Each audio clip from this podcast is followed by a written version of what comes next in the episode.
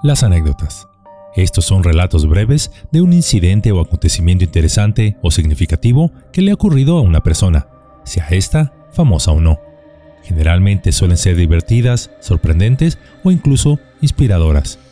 Nuestro México está lleno de ellas, y las cuales además de entretenernos nos pueden dejar una importante lección de vida. O deseo hablarles un poco de ello. Es por eso que Yolocamotes tiene el placer de traerles el día de hoy 7 anécdotas. El criminal honesto, Andanzas de Villa, el cirujano, María Félix y el fraile. La semilla del árbol. Número 1.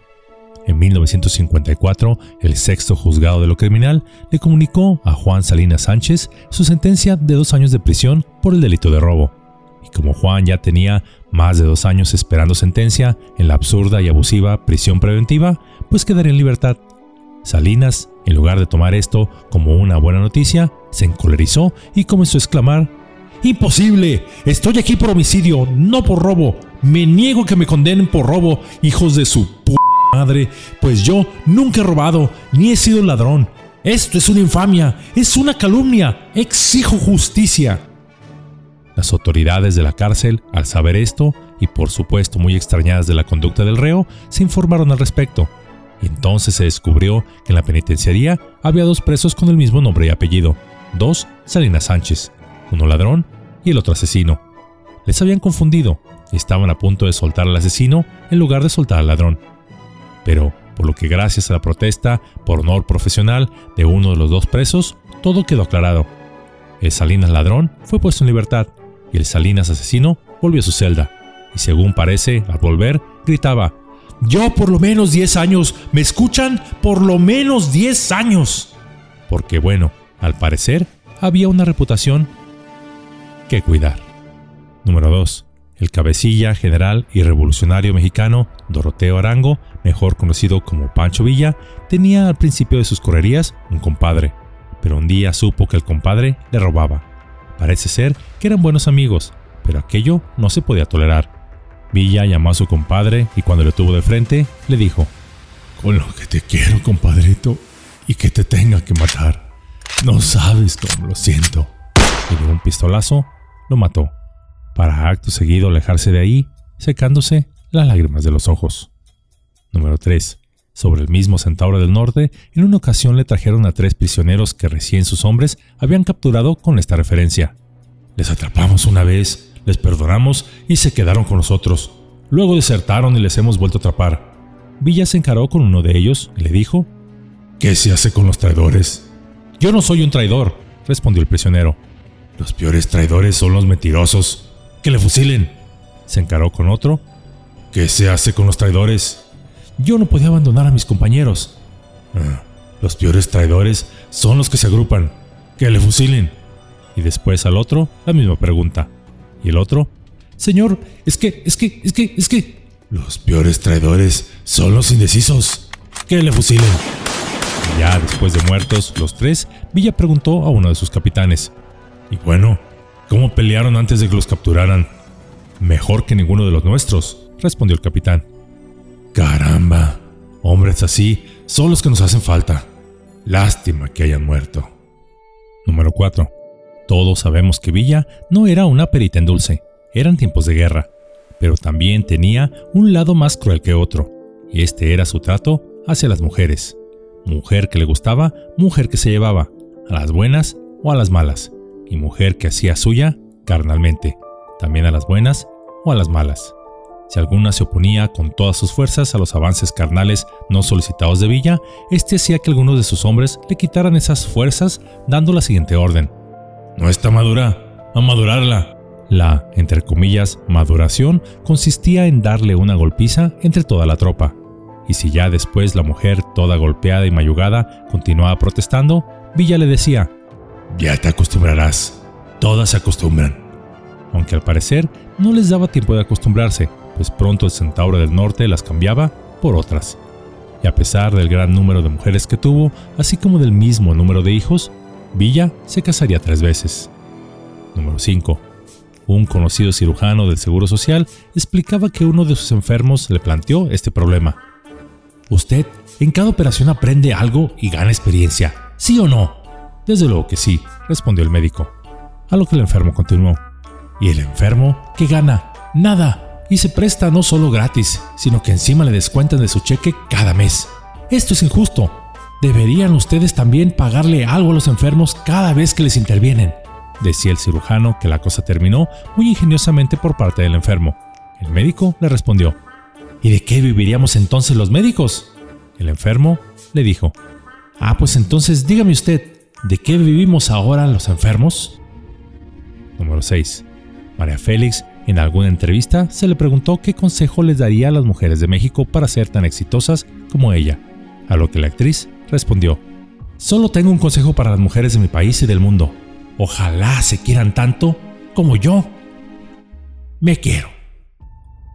Número 7. Durante la época de la Guerra de Reforma, o también conocida como la Guerra de los Tres Años, donde el gobierno liberal encabezado por el benemérito de las Américas, Benito Juárez, calentaba los ánimos públicos en contra de la Iglesia Católica, al decretar la estatización de bienes pertenecientes a esta, que terminaron en manos de sus amigos y miembros del gabinete, así como también se decretó que el gobierno asumiría el manejo de cementerios y que se tomaría solamente como legal las bodas a registro civil, eliminando la Iglesia como administradora de los primeros y haciendo inválida legalmente las bodas eclesiásticas, entre otras cosas más, y que causarían una guerra de tres años de duración entre liberales y conservadores, ocasionando miles de muertos y millones de personas desplazadas, y les menciono esto para que se comprenda mejor el contexto social del medio ambiente en el que se dio la anécdota que durante el periodo más agitado de este conflicto se cuenta que una vez un fraile franciscano, ya de edad adulta, conocido entre los locales como un ser fiel cumplidor de la palabra de los evangelios, siendo una persona tranquila y amable, en una ocasión, al ir este por la calle, le salió al paso un joven fanático de los postulados juaristas de la supuesta segunda transformación, porque fanáticos siempre los habrá en todas las organizaciones y épocas. Este joven, animado por la multitud, insultó al fraile para acto seguido escupirle y propinarle una bofetada tan fuerte que hasta le dolió al mismo aire. Pero el fraile, en lugar de quejarse o hacer algo, le dijo de manera serena, Hijo, si aún no estás satisfecho, te ofrezco la otra mejilla. El joven, sin siquiera pensarlo, le asestó otra bofetada que hizo al fraile tambalearse.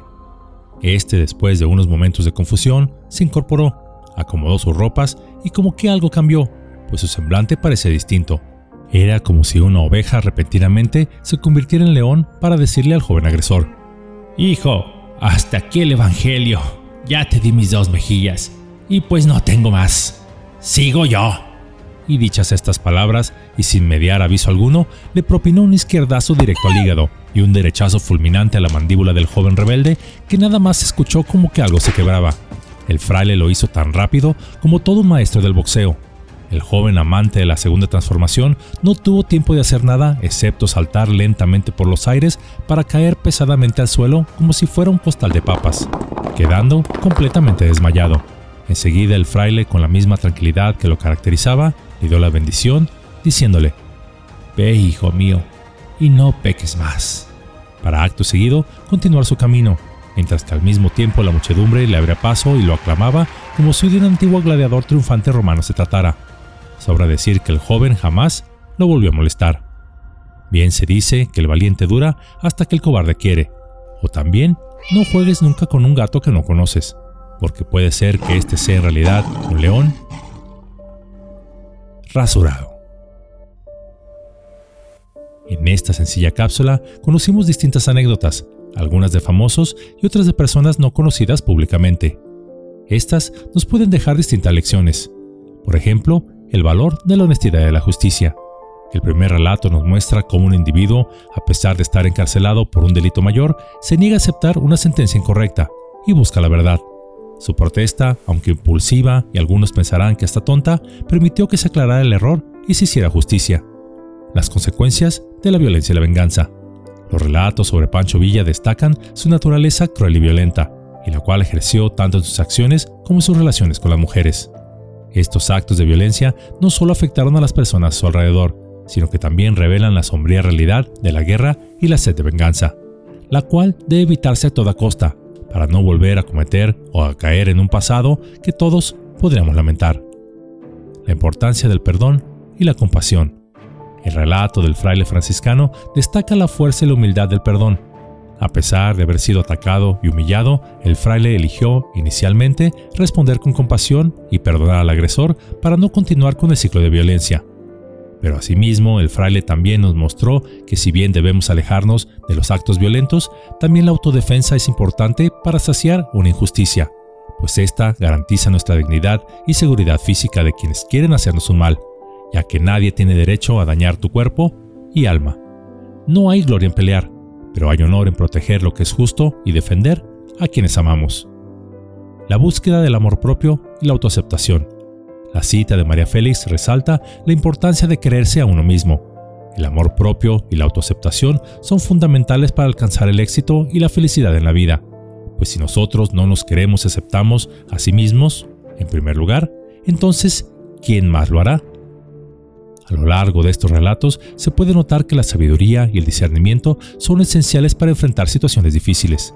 Las acciones impulsivas, basadas en el enojo o la intolerancia, pueden conducir a resultados negativos, mientras que la comprensión y la sabiduría pueden llevar a soluciones más positivas y justas.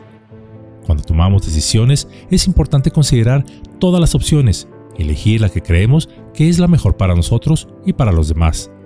También es importante ser conscientes de nuestros propios motivos y asegurarnos de que estamos tomando decisiones basadas en el amor, la compasión y la fe, en lugar del miedo, la ira o la venganza. No subestimemos nuestro poder de cambiar al mundo, pues cada elección que tomemos, por más pequeña que sea, lo cambiará, ya sea de un lugar de ensueño a una pesadilla. Cada palabra que pronunciemos, cada acto de bondad que realicemos, cada gesto de compasión que mostremos no quedarán en el olvido, pues estos son como pequeñas semillas que sembramos en el jardín del destino, y las cuales crecerán como árboles frondosos motivando e inspirando a los demás, extendiendo sus raíces en la mente y corazón de las personas.